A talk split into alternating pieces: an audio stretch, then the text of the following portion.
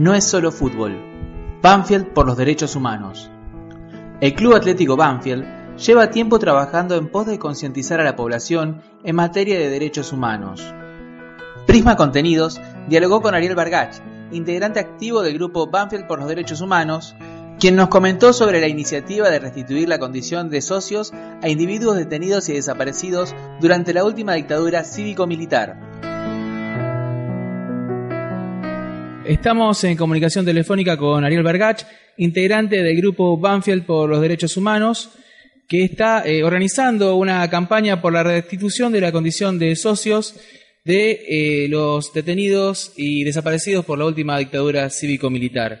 Antes de entrar en este tema en cuestión, em, ¿cómo surgió el grupo? Mira, la verdad que primero tuvimos acción y después tuvimos organización, para ser franco. Eh, nos juntamos algunos eh, para cuando fue la desaparición de Santiago Maldonado, pensábamos que podíamos usar eh, la caja de resonancia que significaba un partido de fútbol para, para pedir su aparición, para llevar a una cancha de fútbol el reclamo por su aparición. Y bueno, y ahí hicimos dos o tres movidas, una con una primera bandera en el alambrado, después armamos con letras que sosteníamos cada uno de nosotros dónde está Santiago, en la tribuna lo hicimos, y ya la tercera vez había con muchos problemas para ingresar carteles o banderas, porque la policía lo impedía, entonces eh, entre todos juntamos plata y pagamos una avioneta que tiene unos volantes que decían nosotros estamos en Banfield, ¿dónde está Santiago? Fue, fue como una movida interesante, importante, tuvo mucha repercusión, eh, no solo en medios de la zona, también en algunos medios nacionales. Y a eso después le fuimos agregando algunas movidas en contra del 2 por 1 a los genocidas, eh, logramos que en un clásico Banfield Lanús los jugadores posaran intercalados con la bandera de eh, no a por uno, y más tarde el, solo el plantel de Banfield con una de memoria y verdad y justicia. Bueno, esas movidas nos fueron dando como una identidad hasta que un día dijimos, bueno, organicémonos como tal y a falta de nombre nos pusimos el tan creativo Banfield por los derechos humanos. ¿Tuviste alguna respuesta por parte de la institución de Lanús, siendo que este es un clásico también tan particular para la zona sur?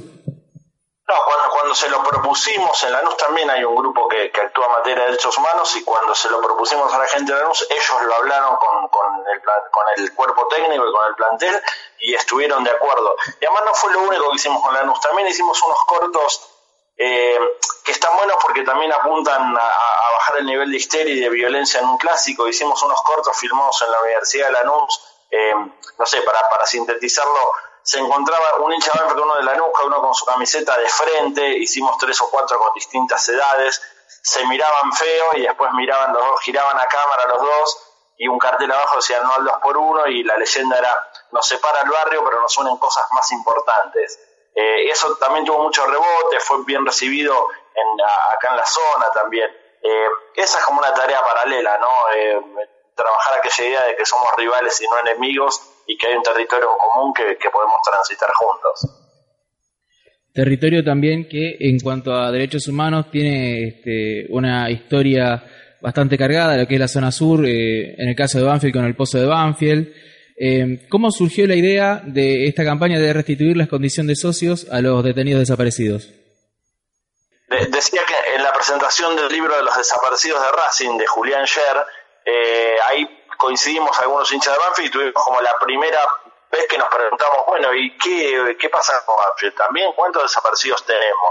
Julián tuvo esa gran idea de armar una suerte de equipo de desaparecidos de hinchas de Racing. Y después, ya hacia fines del año pasado, hubo una colocación de una baldosa en una escuela de acá de Banfield en homenaje a estudiantes desaparecidos de esa escuela, una escuela que ya no existe ahora. Y ahí dimos con uno eh, con un hermano de un desaparecido, el desaparecido era muy fanático de Banfield y terminamos de redondear la idea. Dijimos, bueno, claramente tenemos que hacer algo con el tema de cuántos socios desaparecidos tenemos y de alguna manera homenajearlos. Le fuimos dando forma a la idea, se la presentamos al club junto con otras dos o tres medidas eh, y el club lo aceptó. Bueno, lo, lo, poco que hay de padrones y la logística la puso a disposición, así que ahí avanzamos sobre esta iniciativa. Una iniciativa que tuvo bastante rebote tanto en lo que es este, la sociedad como en los medios? Para nosotros era importante porque obviamente una tarea que, tiene mucho que ver con la difusión y con la necesidad de que nos alcancen casos, que nos tiren puntas. Después nosotros las trabajamos, las investigamos, buscaremos a los parientes, pero era clave eh, hacer que esto circule, que se difunde para que quien tuviera algún mínimo dato, alguna punta, bueno, nos la hiciera llegar.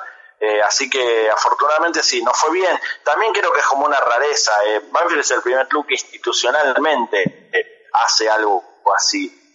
hablando de Santiago Maldonado, San Lorenzo lo hizo, por ejemplo, lo nombró una suerte de socio honorario, le entregó el carnet a su hermano. tenemos entendido que hay dos o tres clubes que lo hicieron en algún caso puntual con algún detenido desaparecido o víctima del terrorismo de Estado. Pero fueron todas iniciativas individuales. En el caso de Banfield estaríamos ante el primer caso de una decisión institucional que además debería desembocar hacia adelante en una reforma del estatuto para que la condición de detenido desaparecido sea eh, una nueva categoría de socio, porque no, no está, en general conoce al socio activo, al socio vitalicio. Bueno, el detenido desaparecido debería aparecer como tal también en algún sentido tenemos una ventaja con Banfield que va camino a reformar su estatuto este año, así que es probable que esta modificación ya esté incluida. Bien, y además de esta noble campaña de restitución de la condición de socios, eh, existen también la creación de los murales. Sí, sí, eso está avanzadísimo. Es inmediato. Vamos a hacer un mural en una de las paredes del estadio. Hay, hay una de las paredes este, la tribuna que habitualmente en la televisión se ve de frente de la cancha de Banfield, bueno, atrás hay, una pared toda una calle eh, que tiene distintos motivos, ¿no? está como segmentada y bueno, en uno de esos fragmentos, eh, con un grupo que se va a llamar Muralismo Nómade, nos hicieron un boceto, bueno, hoy vamos a estar homenajeando a los desaparecidos de la zona. Nosotros emblemáticamente hablamos mucho de, los chicos nacidos en el pozo de Banfield, todavía hay varios chicos este, que no fueron encontrados, que los estamos buscando, y también con lo que eh, habitualmente se llamaba la división perdida, que ahora en realidad ya no se llama así, porque con buen criterio el presidente dijo, en realidad no están perdidos. Eh, son cerca de 30, 30 detenidos desaparecidos del ENAM, que es una escuela muy grande de acá de Banfield. Con esos dos casos como símbolo, bueno, vamos a trabajar en un mural para que también desde las paredes del estadio recordemos a las víctimas del terrorismo de Estado. Han tenido el apoyo del club ¿Y por parte del municipio eh, han tenido alguna respuesta? No la tuvimos simplemente porque no la pedimos, eh, para ser sinceros, este, no fuimos al municipio a hablar este tema, a pedir nada. Sí estamos usando, el municipio tiene un mapa interactivo donde, donde se ven o casos de desapariciones en dentro de la comuna o casos de falsos enfrentamientos que en realidad terminaron con muertes este, de algunos militantes, pero, pero la verdad no tuvimos contacto, tampoco lo pedimos, a fuerza de ser sincero. Bien, Ariel, ¿y cuáles serían las próximas actividades de Banfield por los Derechos Humanos?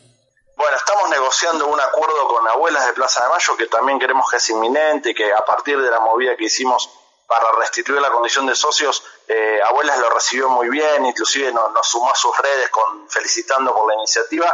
Eh, creemos que vamos a firmar un acuerdo para que desde las redes del club, desde el tablero electrónico del club, eh, Banfield participe activamente en la campaña de abuelas en busca de, esos nietos que todavía no aparecieron, que no fueron recuperados.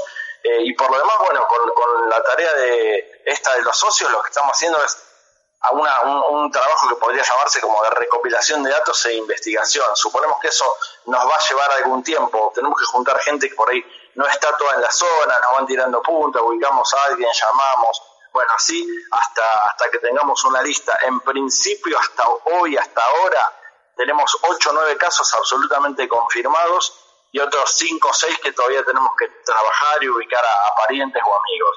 Así que quizás estamos redondeando una quincena de casos. La aspiración nuestra es, eh, en un plazo no muy cercano, pero tampoco no muy lejano, que podamos hacer un acto en el que simbólicamente le entreguemos a esos familiares o a esos amigos un carnet diciendo que tal detenido desaparecido sigue siendo socio del club. Buenísimo, y ya para ir terminando, todo aquel que quiera dar una mano, que quiera colaborar, ¿cómo debe hacerlo? Ahí en lo que nosotros volanteamos en los últimos dos partidos de Banfield de local es un volante que, pide ahí que acerquen datos quien los tuviera eh, a una dirección que es nuestra, ahí también hay una decisión de club, nos da el dominio oficial. La dirección es complicada, pero tenemos que decirla, que es Banfield por los derechos humanos, derechos humanos abreviado, es Banfield por los DDHH, arroba club a Banfield, club a todo punto ar. Cualquier información este, se vuelca ahí, nosotros nos ponemos en, contacto con quien escribe. Y si no, por supuesto, con cualquiera de las, de las vías de comunicación con el club, el club nos la deriva, obviamente. Buenísimo, Ariel. Desde ya, muchas gracias por esta comunicación y lo mejor para esta y todas las campañas que se avecinan. Bueno, yo les agradezco a ustedes por esto mismo que decía. En, problemáticas de este tipo la decisión para nosotros es muy importante, así que fabuloso el espacio.